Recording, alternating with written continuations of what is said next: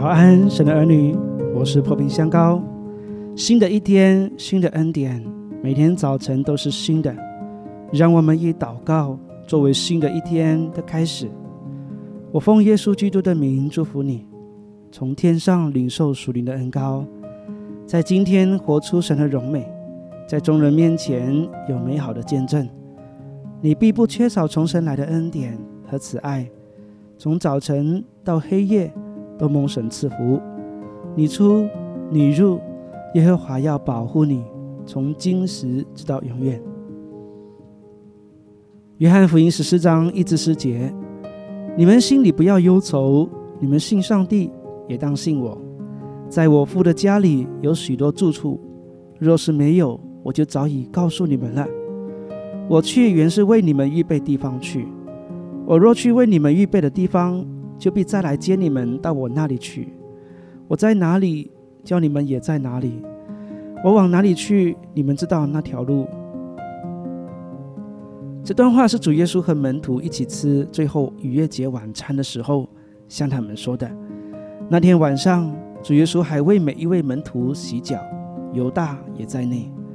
后来犹大离开了他们，主耶稣就安慰他们的心，因为他对他们说，他将要被人出卖。然后暂时离开这世界。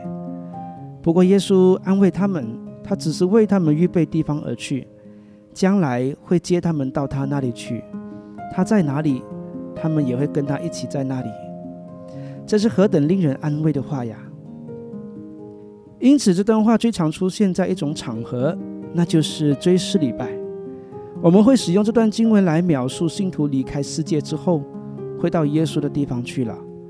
因为耶稣已经为他预备的地方，在这样的场合使用这节经文并没有错，但你知道吗？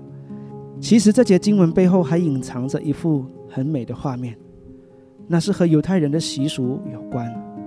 在古代，当一名犹太男子和一名犹太女子订婚以后，还需要一点的时间才会正式迎娶她入门，通常是大约一年的时间。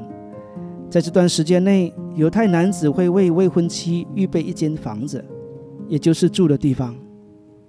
犹太女子也会在这段时间同时为自己预备婚姻的礼服，等候未婚夫来迎娶。当盖好了房子，未婚妻也预备好了礼服，一切都准备妥当之后，未婚夫就会来迎娶她进入内室。所以，当主耶稣对他的门徒们说，我去也是为你们预备地方去。我若去为你们预备的地方，就必再来接你们到我那里去。我在哪里，教你们也在哪里，就好像一名犹太男子对未婚妻说的话一样。时候到了，就会来接你的意思。这样的话也正合乎圣经的教导。主耶稣在最后晚餐和门徒立了新约，这约就是圣餐。后面有一句话说：“只等到他的再来。”我们就像和主耶稣立了婚约一样，耶稣就是我们的良人，我们等候他来迎娶。以弗所书也比喻教会是基督的幸福，启示录十九章七到八节也如此说：我们要欢喜快乐，将荣耀归给他，因为羔羊婚娶的时候到了，心腹也自己预备好了，就得蒙恩，得穿光明洁白的细麻衣。所以，耶稣这段安慰门徒的话，也是在告诉我们：时机成熟以后，我们将会被迎娶入门，进入天国，永远与他同在了。不过，这里也是要提醒大家，并不是每一位基督徒都能被迎娶，只有那些预备好的才会被迎娶，就像未婚妻有预备礼服一样，只有那些忠心跟随主到底，不活在最终之乐玷污自己的人。才有资格穿上洁白的细麻衣。